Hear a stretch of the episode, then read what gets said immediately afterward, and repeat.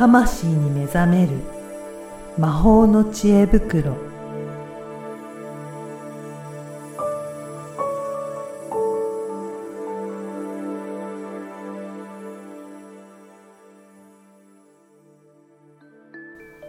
こんにちは、小ラボの岡田です。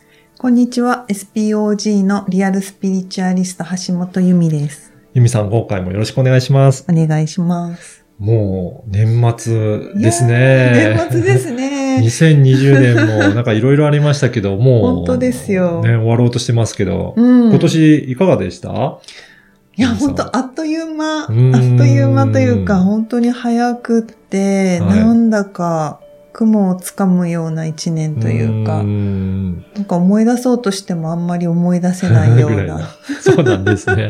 でも、本当に今年世の中的にもいろいろあったと思うんですけど、うんなんか、あのー前もお話しいただきましたけど、なんか時代のうん。変わり目でもあるっていうふうに、ね、はい前をいただきましたけど、そういった時期でもあるんですかね。そうなんですよ。ちょうどこのね、放送日が12月の22日、はい20ん？2020年うん。っていうことで、うん。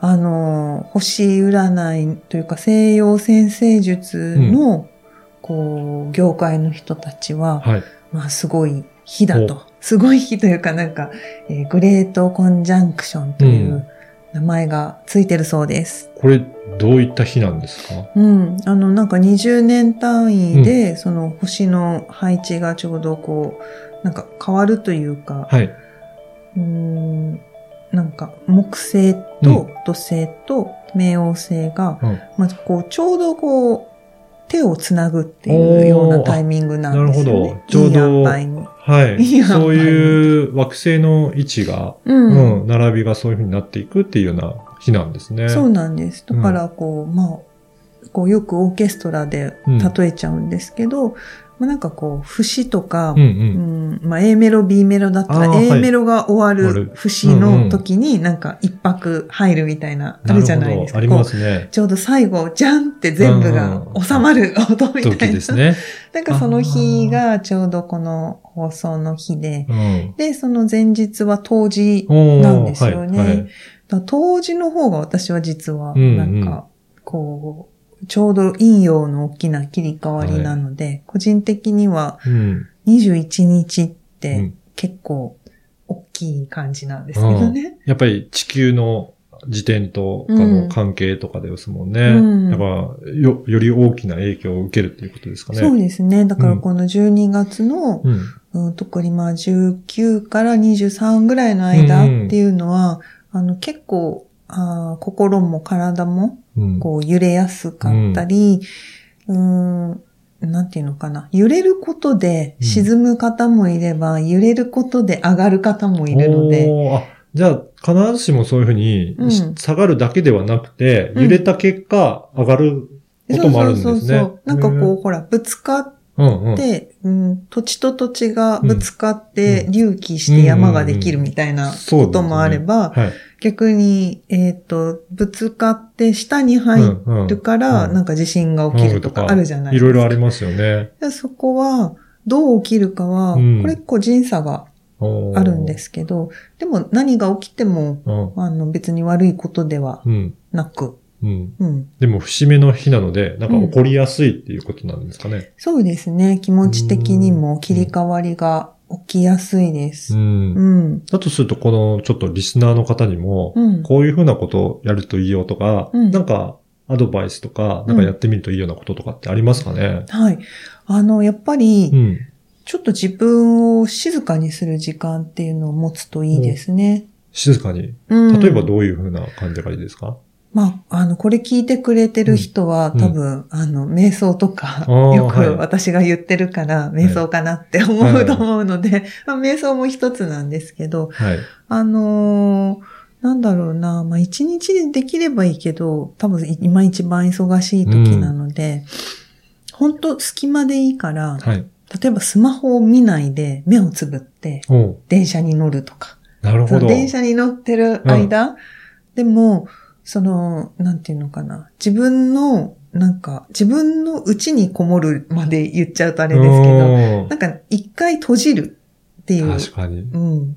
今の人って何かあればちょっとスマホ見たりとか、なんかやったりとかして、うん常に世話しなく、なんかやってると思うんですけど、うんちょっとそれをやめてみて、うん。うん、目を閉じて、そう、目を閉じて、うん呼吸とか、はい。自分の姿勢とか、おうん、なんか座、座ってる感じとーか、うん。なんかそういうふうに意識を自分に向ける時間を、まあ一日一回とか、はい。うん、あの、ちょっと忙しい人はね、うん。あるいはまあ一回と限らずとも、うんうんあの、本当にその、ながらじゃないですけど、はい。えっと、ある程度ながらをやめる。やめるのをながらでやる。なんか、こう、いざ1時間取る、時間取るぞって言うと、なんか焦って結局、ね。1時間できてもなんか疲れたな、みたいな。あー逆にそういうふうに、うん無理くり取ろうとしても取れない場合もあるので、うん。そうすると本当隙間の時間でいいので、そうそう、無理なく。はい。うん。一旦その時の作業をやめてみて、うん。ちょっと静かに、そう、うん静かに。ううち、どう、どういう意識がいいですかね？えっ、と、うん。うん、一番、一うん、多分、初心者でもやりやすいのは、うん。お腹で呼吸をする。で、お腹の呼吸をするときは、うんあの、腰に息を入れるように、はい。こうするといいと思います。なるほど。うん。腰に息を入れて、で、お腹で呼そう、お吸をするような。腹って、お腹で腹式はやったことありますとかいう人も、はいこう、前面のお腹で呼吸する人も多いんですよ。うん。前側でですね。そうそうそう。でもおはい腹って後ろも横もあるので、おー、はいはい。だから意識的に、す後ろに入れるって入れた、あの、呼吸を入れるって思えば、はい。前も必然的にこう膨らむので、はい。腰、こう、なん腰を全体的にそうそうそう広げるイメージですかね。そうそうそう、そうです、そうです。はい、はい。こう風船みたいに、こう360度広げる。だけど、慣れないと360度広げるっていうイメージが先行しちゃって、はい。なんかこう、イメージ寄りになってうんやったつもりになると、イメージしてるときって上に気が上がるんですよね。じゃなくて、もし、お腹に意識を向けてほしくって今、意図は言ってるので、だから腰に息を入れるっていうことに、うん。えー意識を向けるだけでも、うん。こう、なんていうのかな、どっしりした感じっていうのをはい。体が感じやすいと思うんうん。です。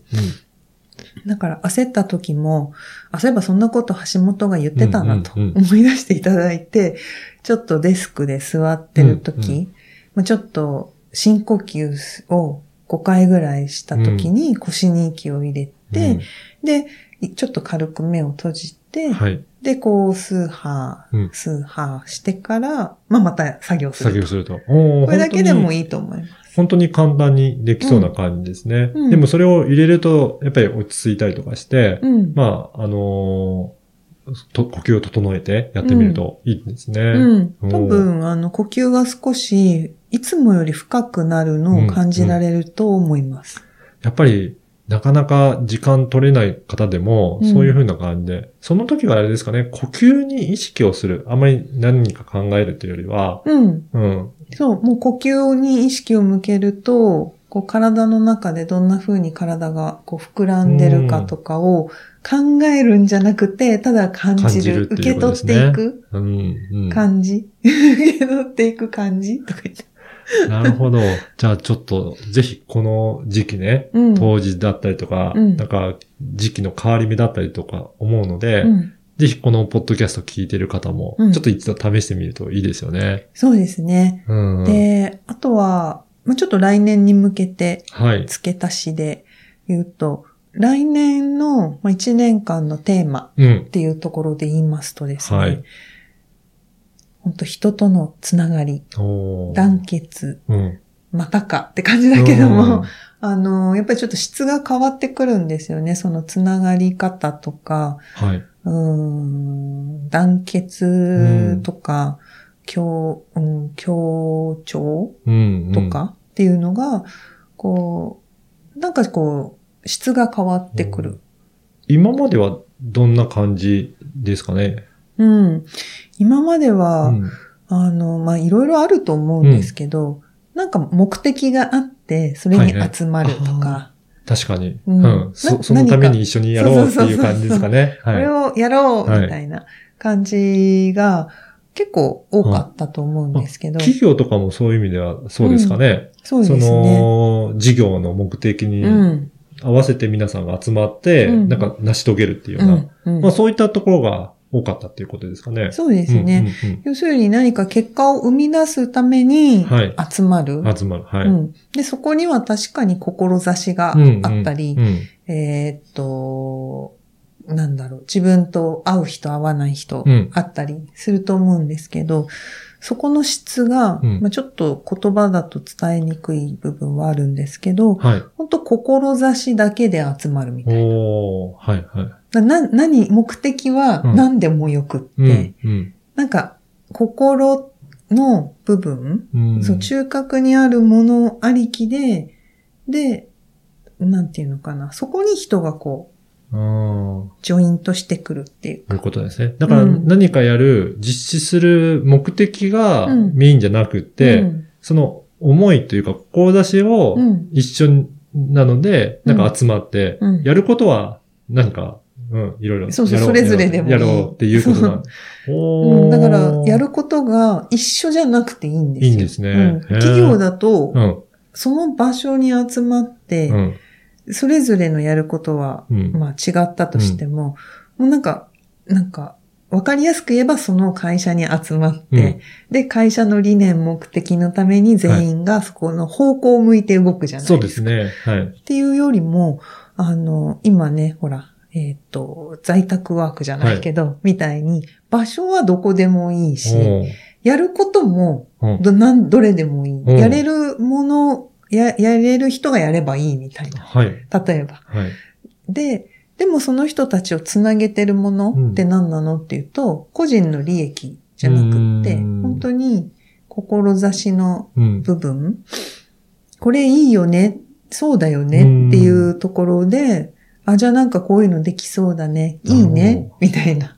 一緒にやってるんだけど、実際はやってないと。うん。なんかこう、例えば、例え、例えがなかなかしにくいんですよ。なぜなら、前例がないことをうん。今後やっていく状態になっていくので、うーん、こう例えるっていうのがなかなか難しいところはあるのですが、うーん、あとするともう、本当に思いだけで、うん、なんか、やろうぜっていう、まあ、同じ思いの人が集まって、うん、じゃあそこで取り組むことは、それぞれ違ううん。ことなんだけど、その、まあも、もちろん手伝ったりとか、助け合ったりとかはすると思うんですが、うんうん。それをやりながら、あのー一緒なの、共通なのはその理念だったりとか、うん。志の部分っていう、まあそういうふうなつながりをより、いや作っていくといいよっていうことですかね。そうですね。例えばなんかこの、なんだろう、地域活性って今はい結構あるじあゃないですか。りますね。はい。あのレストランを応援しようとか、コロナで、うん、例えば、恵比寿だったら、恵比寿の飲食店がどんどん、こう、潰れちゃったりしてる中で、はい老舗が特にね、うんこう、常連さんでやれてたところって難しくなってたりとか、あるじゃないですか。ありますね。なんかそういうところを助けようみたいうに、ん。なんかこう、情報発信をする人が、はい。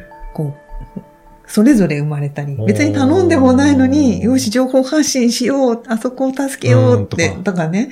で、それが結局誰かが、例えば Facebook ページを作って、ここ応援しましょうって言ったら、ああ、応援するするってこう集まったりとか、なんかそういうのってもうすでに起きてると思うんですけど、やっぱりそれが今後もっと大事になってくるので、本当に自分が、うん、やりたいことって思わなくていいんですけど、はい。自分が本当にこう、しっくりする、うんうん。金銭に触れる、うん。ピンとくる、ときめく、みたいな、何でもいいけど、その、なんかしっくりするは部分っていうのを自分が掴んでいると、うんうん。まあそれが自分軸でもあるんですけど、それがあるとどこ行っても。そこでなんか合う合わない。合わなくても、あ、ここならこの私の軸させるわっていうところが自分で見つけられて、うん。で、そうすると、集まるっていうより、つながるっていう感覚なんですよね。実際、場所は共有したりしなくても、まあ、それこそね、SNS でつながるとかもそうですけど、だとすると結構自分がどういう思いでいるかっていうのを、うん。